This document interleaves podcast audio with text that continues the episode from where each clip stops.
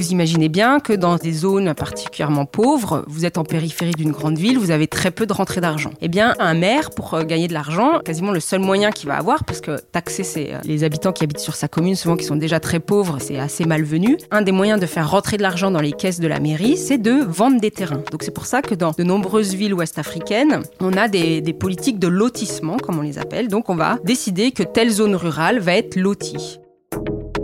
Bonjour à toutes et à tous et bienvenue dans Modernité africaine, un podcast de l'École normale supérieure. Je suis Mariam Tamou Sanang et je vous invite à me suivre dans une expédition sonore à la rencontre de chercheurs et de chercheuses en sciences sociales qui nous permettent de comprendre les dynamiques de notre monde contemporain à partir de l'étude du continent africain. Épisode 5 Un continent urbain. Dans cet épisode, nous allons tenter de comprendre une partie de ce qui se joue en Afrique contemporaine à partir de l'étude des villes. Aujourd'hui, 40% de la population africaine est citadine, le continent s'est urbanisé rapidement et la ville concentre toutes les dynamiques et les tensions politiques, écologiques, sociales, économiques, idéologiques et même culturelles que les sociétés rencontrent. Ce sont les lieux privilégiés de la négociation entre les différentes manières de vivre, en même temps que les lieux d'invention de nouvelles formes de vie par-delà tradition et modernité. Alors, pourquoi les villes africaines continuent-elles à grandir autant? Qui les conçoit et qui les construit? Pourquoi privilégie-t-on le béton de ciment comme matériau de construction alors que c'est probablement le moins adapté au climat? Comment les villes africaines adressent-elles les problématiques environnementales? Et comment vit-on dans ces villes? Pour répondre à ces questions, je suis allée à la rencontre de deux chercheuses, Armel Choplin et Émilie Guittard. Armel Choplin est professeure en géographie et en urbanisme à l'Université de Genève. Elle travaille aujourd'hui sur la zone urbaine qui part de Abidjan en Côte d'Ivoire et qui s'étend jusqu'à Lagos, voire jusqu'à Ibadan au Nigeria. Émilie Guittard est anthropologue, chargée de recherche au CNRS. Elle travaille actuellement sur les rapports qu'entretiennent les citadins au végétal en utilisant des méthodes qui permettent notamment de documenter les savoirs environnementaux. Alors, les villes africaines sont un continent d'études à part entière. Armel Choplin préfère d'ailleurs parler de zones urbaines plutôt que de villes. Son terrain de recherche actuel se situe dans ce qu'elle nomme le corridor urbain du golfe de Guinée, qui compte plus de 40 millions d'habitants. C'est la plus grande concentration urbaine du monde.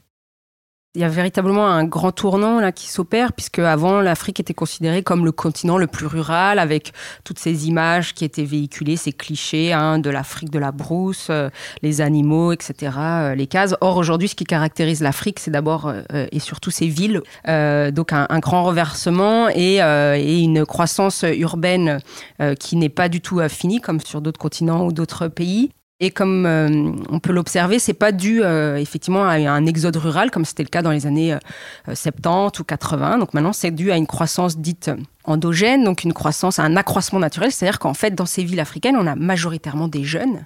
Et en fait, les jeunes font des enfants, contrairement aux populations plus âgées. Là où c'est intéressant, c'est que souvent on a un, accroissement spatial, donc des zones qui s'étendent plus vite même que le rapport de la croissance de la population. C'est-à-dire que par rapport au nombre d'habitants, cette croissance urbaine, cette croissance démographique, elle se concrétise par un véritable étalement euh, spatial qui va au-delà simplement de la croissance démographique. On pourrait dire, bah oui, il y a une croissance démographique, donc c'est sûr, on a besoin d'espace. Oui, mais en fait là, ça s'étale beaucoup plus que ce qu'on aurait besoin pour loger euh, tous ces gens. Alors là, on a un premier problème l'accroissement de la population dans les villes n'est plus lié à l'exode rural. Jusqu'ici, ça va. Mais par contre, si ce n'est pas pour des raisons démographiques que les villes s'étalent aujourd'hui, alors pourquoi s'étalent-elles? Alors les villes s'étalent pour plusieurs raisons. Donc d'abord effectivement il faut loger les gens, mais l'une des autres grandes raisons, euh, c'est que souvent il n'y a pas aussi de, de limites. C'est pas comme dans certains autres euh, territoires du monde où en fait c'est déjà densément occupé. Très souvent en périphérie bah il y a rien, donc en fait c'est facile de euh, transformer des, on va dire des zones rurales agricoles en des zones à urbaniser.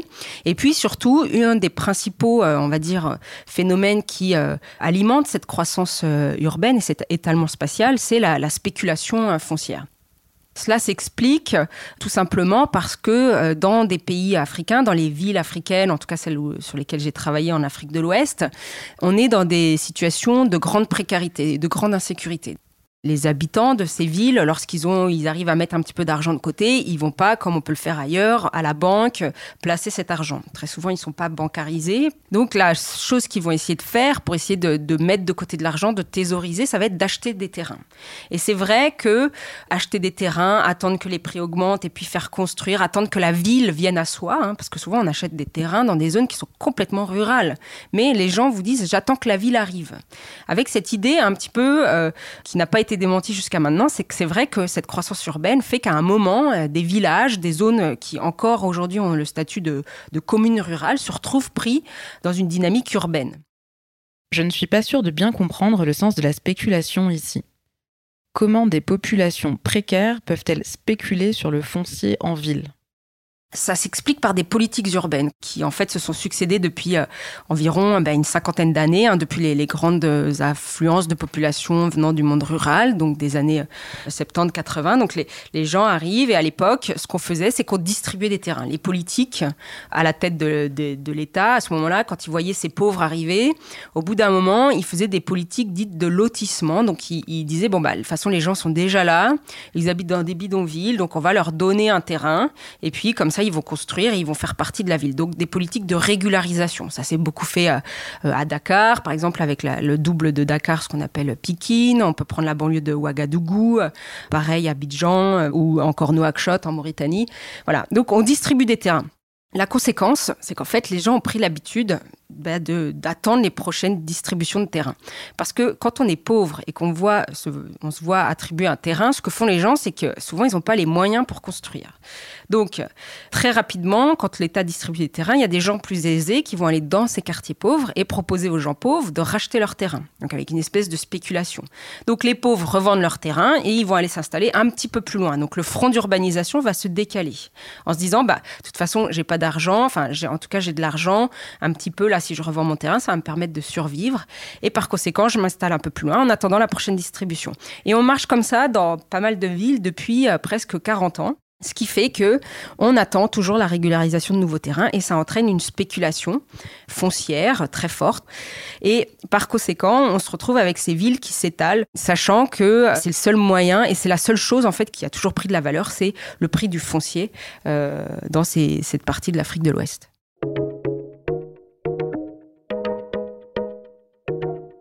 Je comprends mieux. En fait, l'étalement urbain est une conséquence de certaines politiques, il est lié à des stratégies économiques. S'installer dans les marges de la ville, au fond, a longtemps été le plus sûr moyen d'accéder à de la propriété ou à un capital. Et pendant longtemps, on a construit seulement en rez-de-chaussée, pas en étage. Cela explique aussi l'étalement spatial. Mais à qui profite cet étalement aujourd'hui? L'étalement euh, urbain, finalement, profite à de nombreux acteurs. Et c'est là où c'est un peu particulier, c'est qu'on va avoir des acteurs très riches, puissants, qui finalement vont avoir les mêmes intérêts que des acteurs euh, pauvres ou des habitants euh, ordinaires. D'abord, cet étalement urbain, cette distribution de terrain, elle profite aux élus politiques. Imaginons, un maire vient d'être élu d'une petite commune rurale. Vous imaginez bien que dans des zones particulièrement pauvres, vous êtes en périphérie d'une grande ville, vous avez très peu de rentrées d'argent. Eh bien, un élu, un maire, pour euh, gagner de l'argent, quasiment le seul moyen qu'il va avoir, parce que taxer euh, les, habitants qui habitent sur sa commune, souvent qui sont déjà très pauvres, c'est assez malvenu. Un des moyens de faire rentrer de l'argent dans les caisses de la mairie, c'est de vendre des terrains. Donc c'est pour ça que dans de nombreuses villes ouest-africaines, on a des, politiques de lotissement, comme on les appelle. Donc on va décider que telle zone rurale va être lotie. Donc parfois vous arrivez dans des mairies où en fait euh, il y a des plans affichés euh, dans, dans le bureau du maire où on se rend compte que tous les terrains euh, ruraux autour de sa commune sont déjà tous vendus. Donc c'est assez fascinant. Et pourquoi? Bah Parce que c'est comme ça qu'il va faire rentrer de l'argent dans les caisses de la mairie. Donc vous voyez, on a les acteurs politiques finalement qui accompagnent ce processus. Et puis on a les, habitants, euh, euh, les individus lambda pour qui euh, voilà, il faut arriver à mettre de l'argent de côté, à essayer de, de construire. Hein. On, est, on est dans des sociétés où en fait la réussite de quelqu'un passe par le fait d'avoir acheté un terrain, d'avoir réussi à construire. Donc c'est presque ancré dans les logiques d'ascension sociale. À 20 20 ans, il faut avoir une moto. À 30 ans, il faut avoir un terrain. Et donc penser au mariage, puisqu'on se marie assez tardivement. Et puis finalement, quand on est un homme et qu'on réussit, eh bien à 40 ans, voilà, une fois qu'on a acheté le terrain, on a fait construire pendant une bonne partie de entre 30 et 40 ans, on a acheté des sacs de ciment, on construit au fur et à mesure en fonction des rentrées d'argent.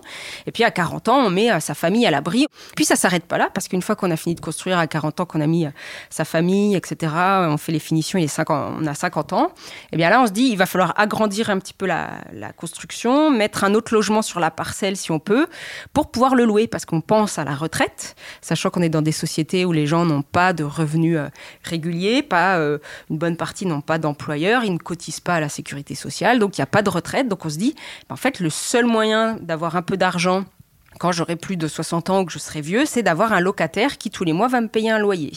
Et donc on construit pour avoir euh, des locataires. Et c'est comme cela que, pour avoir interviewé euh, pas mal d'individus qui construisaient, ils disaient on s'arrête jamais de construire, c'est l'histoire d'une vie. Dès qu'on a ouvert un, sac de ciment, il faut réouvrir un autre parce que finalement c'est le seul moyen d'avoir euh, quelque chose à soi et de pouvoir le revendre en cas de coup dur ou pour payer par exemple, je sais pas, les études d'un des enfants qui réussirait ou investir dans un business. Et eh ben va revendre un, bout de la parcelle ou un bout de la maison ou un bout de, par exemple, de, de la partie en location, justement pour avoir des rentrées d'argent euh, liquides. Alors, il y a beaucoup d'informations, mais c'est plus clair quand même. Je comprends que l'étalement urbain est lié à des questions économiques. Parce que dans un contexte où il n'y a ni assurance, ni sécurité sociale, ni retraite, c'est encore la terre qui est le meilleur placement. L'étalement urbain et la bétonisation des villes correspondent à la mise en œuvre de stratégies de rente fiscale ou locative en fonction des acteurs. C'est vraiment déstabilisant de regarder la ville sous cet angle. Armel Choplin nous explique comment elle a procédé pour se repérer et étudier ces phénomènes. Il y a un moment, euh, autour de 2015-2016, je me suis rendu compte que c'était très difficile de savoir qui euh, fabriquait ces villes. En fait, qui était derrière? Il y avait les politiques, il y avait les gens, il y avait les acteurs internationaux, des investisseurs. On ne savait pas d'où ils venaient. Et donc, je me suis dit qu'une des, possibilités pour essayer de comprendre comment la, ville était en train de prendre forme, c'était de regarder euh, sa matière première, sa fondation. Et là, j'ai commencé à m'intéresser aux matériaux et en particulier au ciment. Donc, j'ai eu la chance, en plus d'être affectée à l'IRD, donc l'Institut de recherche pour le développement, au Bénin pendant trois ans entre 2016 et 2019, donc à Cotonou. Et étant basé sur place, j'ai commencé à regarder en fait ce qui était le plus évident, c'est-à-dire euh, des sacs de ciment à vendre à chaque coin de rue le ciment était omniprésent. C'était vraiment le dénominateur commun, ce qui donnait d'ailleurs cette idée d'immense coulée de, béton entre euh, Abidjan en Côte d'Ivoire et, Lagos au, Nigeria. Et en fait, euh, ce que je trouvais intéressant, c'est qu'à travers ces sacs de ciment qui étaient en vente de part et d'autre de la chaussée un peu partout, euh, finalement, on arrivait à comprendre aujourd'hui la production de l'urbain. Parce qu'effectivement, d'abord, les gens, quand ils n'ont pas beaucoup d'argent, plutôt que de rentrer chez eux, ils disent qu'en fait, l'argent est liquide et ils veulent pas rentrer avec de l'argent chez eux parce qu'ils ont toujours peur que le soir quelqu'un vienne leur demander euh, de l'argent pour des médicaments, pour un baptême, pour des festivités.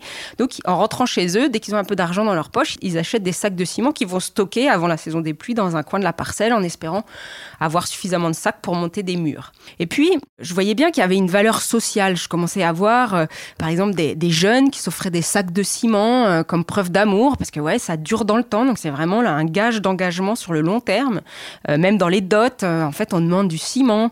Même quand je suis arrivée à l'université, mes collègues m'ont demandé de participer au cadeau d'un d'un départ à la retraite pour un éminent professeur et on lui a offert deux tonnes de ciment. Donc d'un seul coup, ce matériau d'une grande banalité là devenait euh, en fait l'or gris euh, de la région. Il y avait des, camions euh, qui transportaient des sacs de ciment entre les pays et j'ai commencé à les suivre en fait. Voilà. Cette enquête autour de la vie du ciment est passionnante. Armel Choplin en a fait un livre que l'on peut trouver en version numérique il s'intitule Matière grise de l'urbain. Je vous mets le lien en description.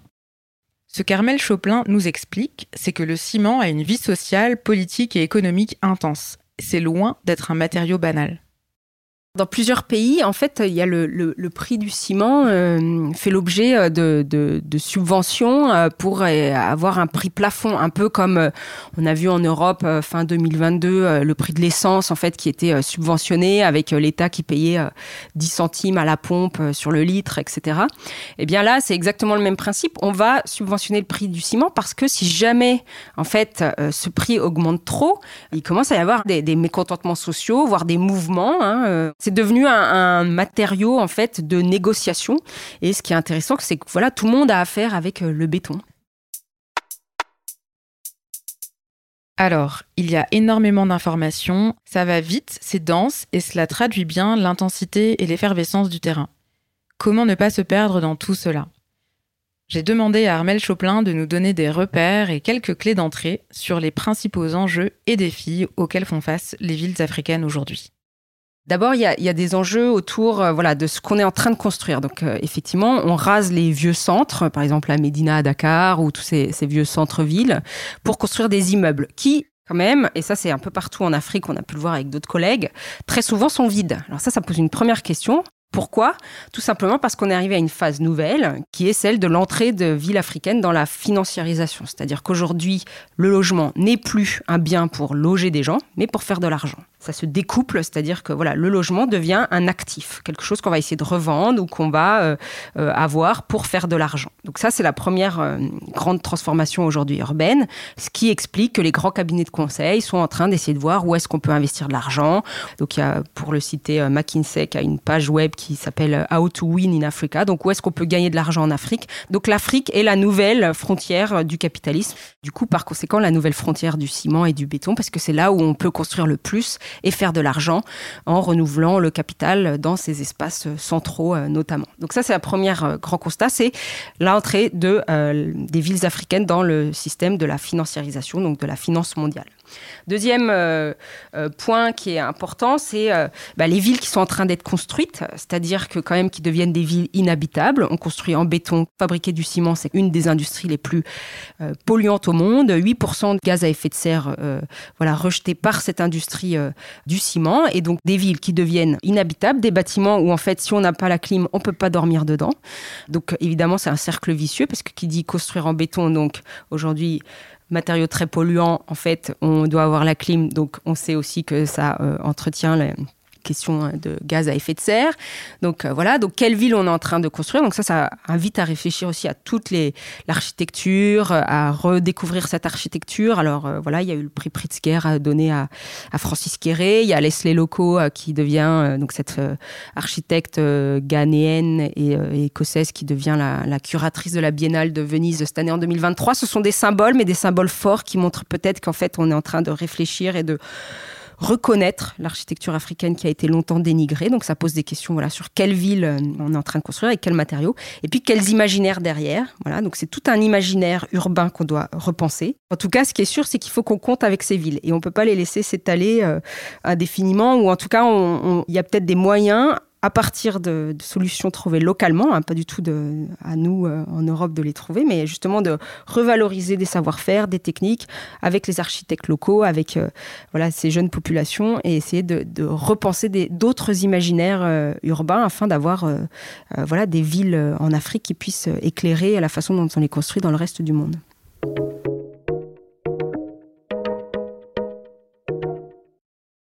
La question de l'habitabilité et de la durabilité des villes sont de bonnes pistes à suivre pour continuer à comprendre ce qui se joue dans ces territoires et pour entrevoir ce à quoi l'on pourrait assister si l'on décidait de s'extraire des dynamiques de financiarisation et de bétonisation. Les villes africaines n'ont pas toujours été faites de béton, de ciment, loin de là. Il semble même que la végétation ait longtemps tenu une place importante et prépondérante. Émilie Guittard est anthropologue, elle étudie les rapports des citadins au végétal ces terrains de recherche se situent en Afrique de l'Ouest et principalement au Nigeria. Alors déjà, pour reprendre les choses d'un point de vue historique, je pense que ce qu'il faut garder à l'esprit, et qui peut-être est un peu contre-intuitif, euh, c'est que bon déjà, il y a des, villes très anciennes euh, en Afrique qui ont existé entièrement antérieurement à la colonisation. C'est déjà peut-être quelque chose qu'on a un peu euh, tendance à oublier premièrement, et que ces villes ont intégré dès le départ des éléments végétaux en leur sein et de façon tout à fait euh, centrale.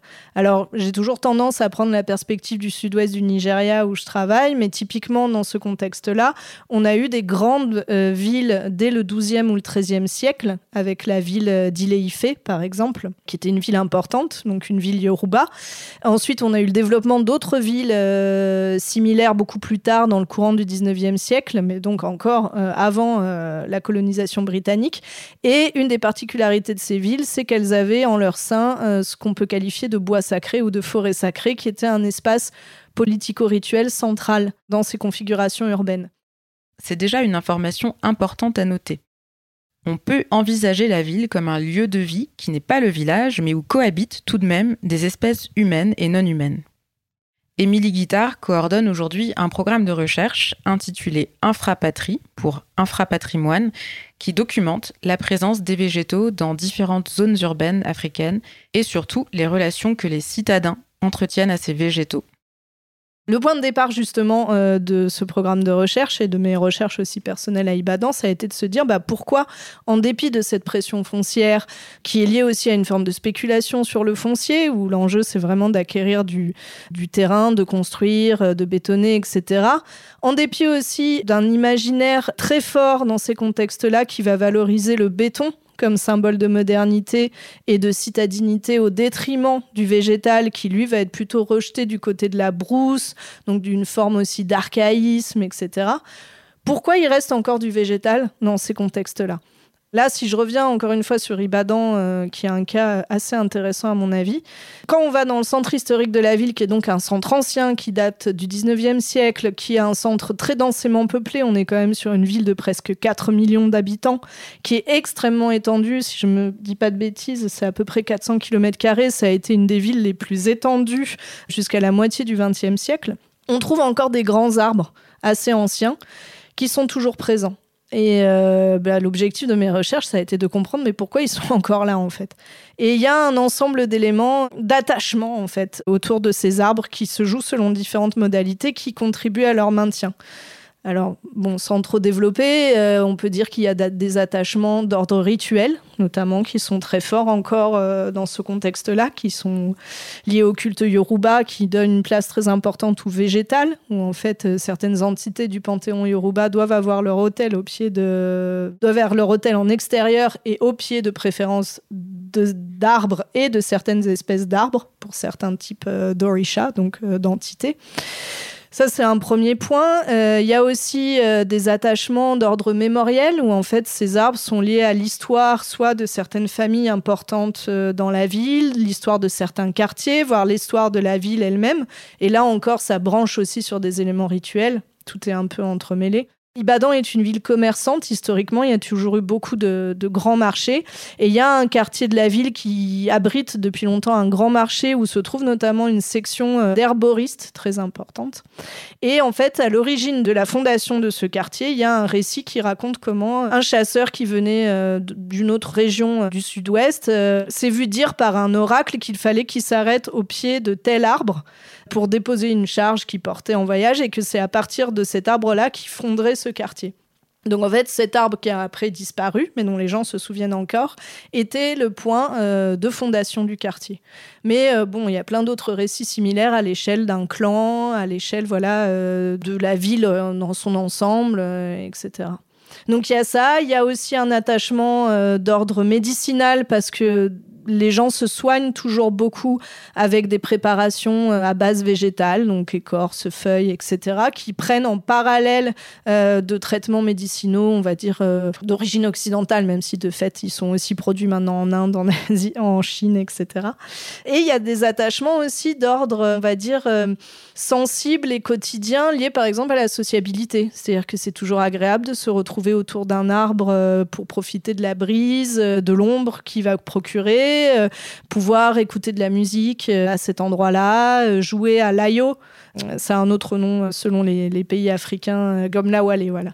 Donc tout ça fait que ces arbres sont maintenus dans ce contexte-là, sachant que il faut pas minorer le fait par ailleurs que il y a aussi des pressions, par exemple au niveau institutionnel ou municipal, où si on a envie de développer une route ou de favoriser le passage du ligne électrique, c'est toujours l'infrastructure qu'on va quand même privilégier au détriment de l'arbre ou du végétal. Et d'ailleurs, c'est un des premier résultat qu'on a de ce projet pour l'instant, c'est qu'il n'y a pas l'air d'y avoir, dans les villes où on, commence à travailler, il n'y a pas l'air d'y avoir de politique forte de préservation du végétal existant.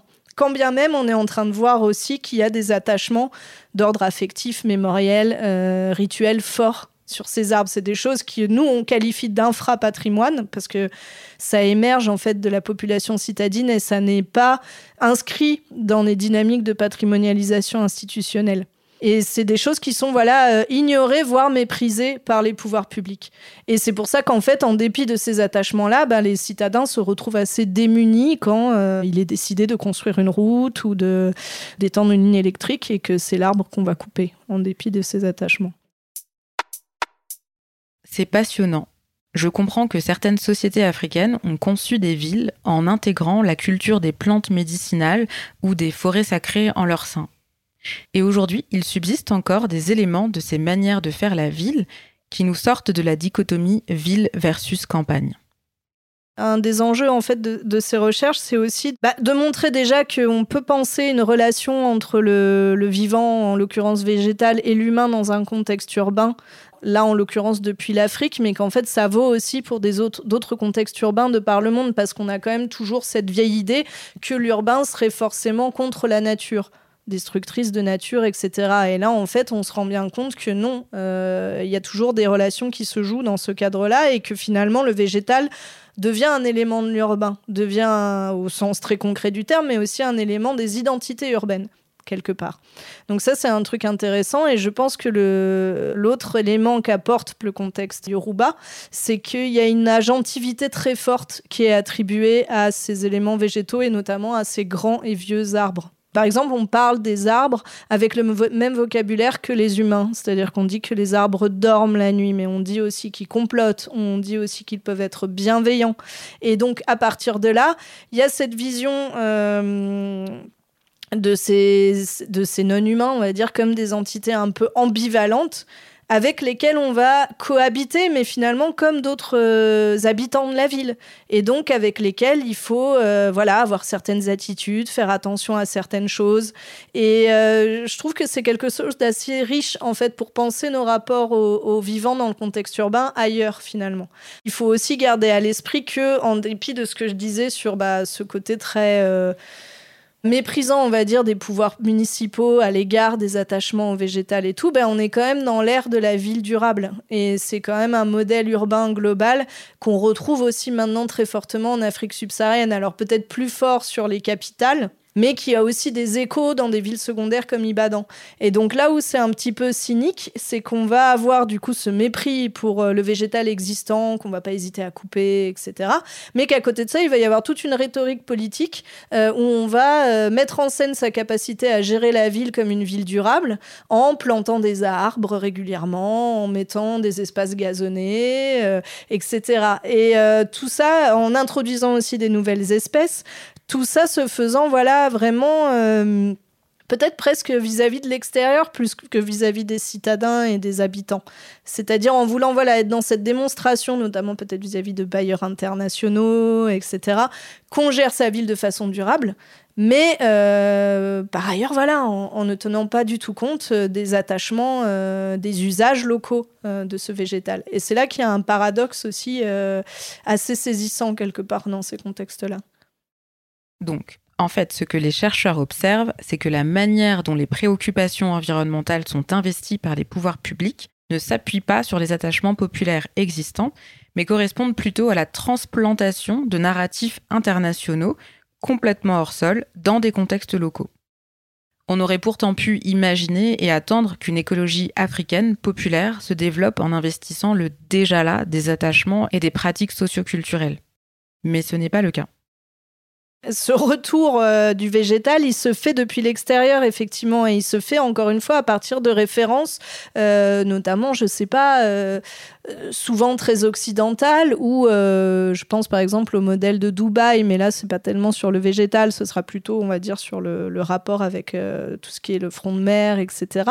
Mais c'est aussi donc lié à l'environnement. En tout cas, voilà, c'est ces références-là qui viennent de l'extérieur, et ce qui est intéressant, c'est qu'elles sont pas aussi le fait de tout le monde c'est-à-dire qu'elles sont le fait des pouvoirs publics qui sont branchés du coup sur euh, les modèles internationaux, mais elles sont aussi le fait de certaines élites citadines, notamment, euh, alors on le voit pas beaucoup dans les contextes où on travaille, mais on peut le voir par exemple à Lagos, c'est-à-dire des élites citadines euh, très internationalisées qui vont effectivement mettre des plantes vertes chez eux, euh, s'ils peuvent développer des jardins euh, et du coup aussi faire du vélo, avoir des pratiques plus plus voilà bienveillantes vis-à-vis de l'environnement, mais tout en étant effectivement complètement ignorantes ou déconnectées de ces anciennes pratiques qui en fait existent encore. voilà par exemple d'ordre rituel ou en termes de savoirs médicinaux, etc. Et c'est vrai que ça, c'est assez, c'est assez étonnant. Après, c'est pas dit que, par exemple, ces élites citadines ne seraient pas intéressées par ces pratiques-là mais elles en sont juste euh, finalement voilà assez ignorantes. Et à l'inverse les gens qui, qui sont dans ces pratiques là euh, encore eux sont en tout cas pour ceux que moi je côtoie par exemple à Ibadan sont vraiment des gens de milieux très populaires euh, qui pour certains ou pour beaucoup d'ailleurs n'ont pas été scolarisés en anglais par exemple et qui en fait ont ces pratiques là en, en, dépit de toute considération écologique. C'est à dire que par exemple pour eux ça n'a rien à voir avec le changement climatique ou la volonté d'avoir plus de biodiversité en ville, c'est pas du tout ce registre-là qui mobilise. Mais le fait est que du coup, ça rejoint au final euh, ces préoccupations-là qui sont des préoccupations plus globales. Alors, que nous est-il permis d'espérer, d'imaginer et de fabriquer? J'ai demandé à Émilie Guittard de nous partager ce qui l'inspire le plus pour penser la ville de demain. La prospective en matière de développement urbain, euh, qu'on peut trouver voilà, dans des projets, des grands projets de rénovation urbaine euh, ou de nouveaux quartiers. Je pense à Eco-Atlantique à Lagos ou ce qui se fait en ce moment sur la Corniche à Dakar. Là, on est vraiment pour moi dans un emprunt oui, de, à des modèles euh, internationaux de villes durables où effectivement on est dans cette logique de verdissement. On va introduire des espèces en fait assez en vogue en ce moment sans voir nécessairement si elles sont déjà très adaptées au contexte et puis si elles ont un peu du sens pour les habitants. Donc là, effectivement, c'est assez déconnecté euh, de relations plus anciennes au, végétal. Mais par contre, euh, c'est intéressant de regarder aussi du côté de ce qui se fait dans le champ artistique.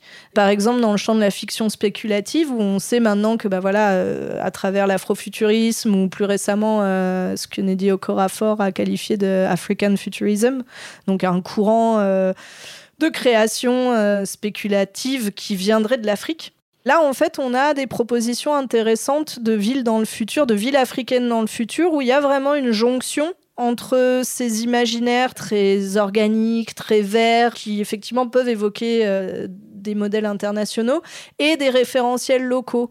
Et je pense à deux exemples, moi, que j'aime beaucoup. C'est l'ouvrage euh, côté francophone de Léonora Miano, Rouge Impératrice, où elle imagine la capitale donc, du Catiopa, si je me souviens bien, comme justement une ville où la présence du végétal est assez importante. Elle le mobilise. Il y a par exemple un, un extrait très beau où elle explique comment un parc avec des grands arbres a été dédié à la mémoire de ceux qui ont été déportés durant la traite transatlantique et qu'en fait on peut aller enlacer ces arbres-là pour euh, se souvenir de ces personnes. Et je trouve que c'est une très belle réinterprétation de la dimension mémorielle de ces arbres qu'on retrouve par exemple à Ibadan ou qu'on retrouve aussi, ça m'y fait penser par exemple avec cet arbre à Ouida qui est sur le, chemin qui mène à la porte du non-retour où les esclaves étaient emmenés. Euh, il y a un arbre à cet endroit-là, alors je me souviens plus exactement à quelle étape du parcours il correspond, mais qui est vraiment euh, avec une fonction mémorielle pour se souvenir, et c'est possible qu'elle se soit inspirée de ça d'ailleurs.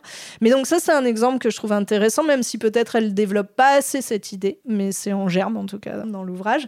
Et l'autre exemple que j'aime beaucoup, enfin il y en a deux en fait, il y a euh, quand même euh, la capitale du Wakanda dans Black Panther qui aussi, si on l'analyse, donne une place assez importante à l'environnement et au végétal. Il faut regarder de près, zoomer sur les images et tout, mais on voit beaucoup de jardins en terrasse, on voit des sols qui sont pas artificialisés. Dans Black Panther, Wakanda Forever, on voit aussi la présence de l'eau qui est beaucoup plus importante. Donc pareil, c'est des ébauches, mais je trouve que c'est des modèles assez intéressants.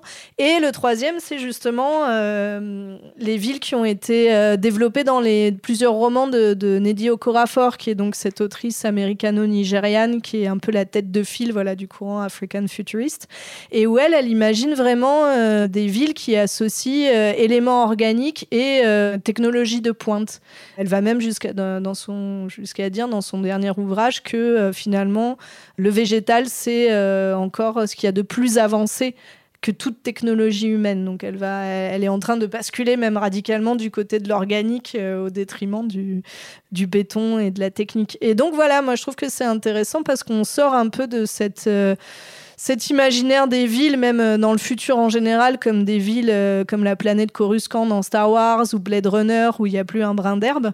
Et on a depuis l'Afrique des imaginaires urbains qui proposent des villes avec une place importante accordée au végétal, avec encore une fois voilà, des références locales. Et je pense qu'on peut aussi s'en inspirer. J'aime beaucoup l'idée que la prospective la plus intéressante en matière de développement urbain se trouve dans les productions culturelles ou dans les œuvres spéculatives d'artistes contemporains, bien plus que dans des rapports de cabinets de conseil. Ce que je comprends, c'est que finalement, il existe un immense patrimoine, un réservoir même de ressources et de modèles pertinents pour réorganiser nos manières de vivre, pour le dire dans le langage de l'anthropologie, en collectif humain et non humain, voire plus qu'humain. Mais ce que l'on observe, c'est que les pouvoirs politiques locaux et internationaux dépensent beaucoup d'énergie à ignorer et à éviter de reconnaître ces ressources. En dépit de leur pertinence et de leur présence, les imaginaires populaires, indigènes pourrait-on dire en Amérique latine, ne sont pas mobilisés pour concevoir des politiques publiques environnementales. Et ils ne sont pas reconnus institutionnellement pour le moment. Mais cette contradiction est intéressante. Ce qu'elle révèle, c'est que l'on arrive sur un terrain idéologique extrêmement sensible. Parce qu'au fond, en Afrique et dans les Suds en général, la question environnementale est celle qui a le pouvoir de renverser l'imaginaire de la modernité développementiste et des structures socio-économiques qui l'accompagnent. Car si l'on y réfléchit un peu, ce qui s'y substitue immédiatement, ce sont des imaginaires de vie communautaire, des modes de vie autosuffisants et autogérés, riches de savoirs paysans, d'un autre rapport au temps et au vivant. Et ces modes de vie existent, ils subsistent et ils résistent. C'est d'ailleurs une des raisons pour lesquelles, malgré son milliard 4 d'habitants, l'Afrique est aujourd'hui le continent qui a le plus faible taux d'émission de CO2, et ce de très très très loin. Donc, s'il est vrai qu'en 2050, le continent abritera 2,4 milliards d'habitants, dont la moitié aura moins de 25 ans, plutôt que de s'en inquiéter, on pourrait s'en réjouir, car je crois que nous pourrions être surpris de ce qu'accomplira une jeunesse consciente de sa capacité à transformer le monde et confiante dans ses ressources propres pour y parvenir. J'espère que cet épisode vous a plu et qu'il vous donne envie d'écouter la suite. Pour aller plus loin, vous trouverez les liens vers les ressources du colloque Modernité africaine de l'ENS dans la description. Modernité africaine est un podcast de l'École normale supérieure, produit et réalisé par Mariemta Moussanang. Merci à Victor Donati pour le montage et le mixage, et merci à Ardo Anoma pour la musique originale. À bientôt!